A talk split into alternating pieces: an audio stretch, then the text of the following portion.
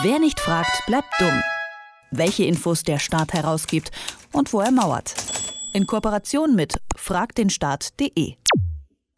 Berlin soll Transparenz Hauptstadt werden. Das Bündnis Volksentscheid Transparenz hat einen Gesetzesentwurf vorgelegt, nach welchem Berliner Landes- und Bezirksbehörden proaktiv Informationen offenlegen müssen. In dem Transparenzportal sollen Treffen von Lobbyistinnen mit Regierungsvertretern, Senatsbeschlüsse oder Gutachten zu finden sein. Auch Wohnungsunternehmen, Krankenhäuser und Flughäfen sollen mit einbegriffen werden. Eigentlich sollte das entsprechende Volksbegehren zur Einführung des neuen Transparenzgesetzes bereits gestartet sein. Der geplante Start muss jetzt allerdings um sechs Wochen verschoben werden. Über das Transparenzgesetz und die Schwierigkeiten bei seiner Umsetzung spreche ich mit Lea Pfau von Frag den Staat. Hallo Lea. Hallo. Das Bündnis Volksentscheid Transparenz möchte Berlin zur Transparenz-Hauptstadt machen. Worum geht es in dem Gesetzesentwurf? In dem Gesetzentwurf für ein Transparenzgesetz ähm, geht es darum, dass im Prinzip alle Informationen, die bei der Verwaltung der Politik liegen, äh, für Bürgerinnen öffentlich zugänglich gemacht werden sollen. Das betrifft also zum Beispiel Verträge, Gutachten und Studien, ähm, aber auch Baupläne und Sanierungsvorhaben. Und für das Ganze braucht ihr ja auch eine Menge Unterschriften, ne? Warum äh, kam es da jetzt eigentlich zur Verzögerung? Genau, also in der ersten Stufe ähm, von einem Volksbegehren braucht man ca. 20.000 Unterschriften. Ähm, Voraussetzung dafür, dass man mit der Unterschriftensammlung anfangen kann, ist allerdings eine offizielle Kostenschätzung.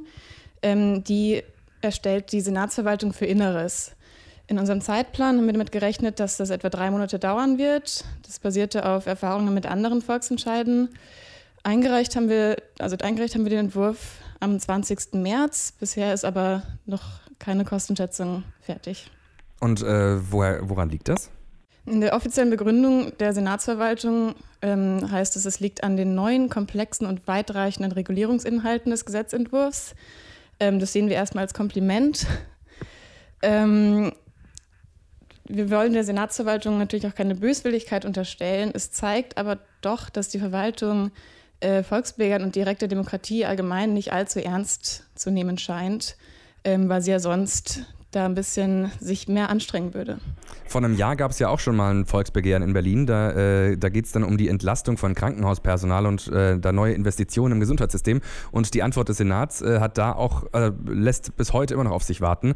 Ähm, das heißt also, die stehen eigentlich vor dem gleichen Problem wie ihr, nur halt schon seit einem Jahr.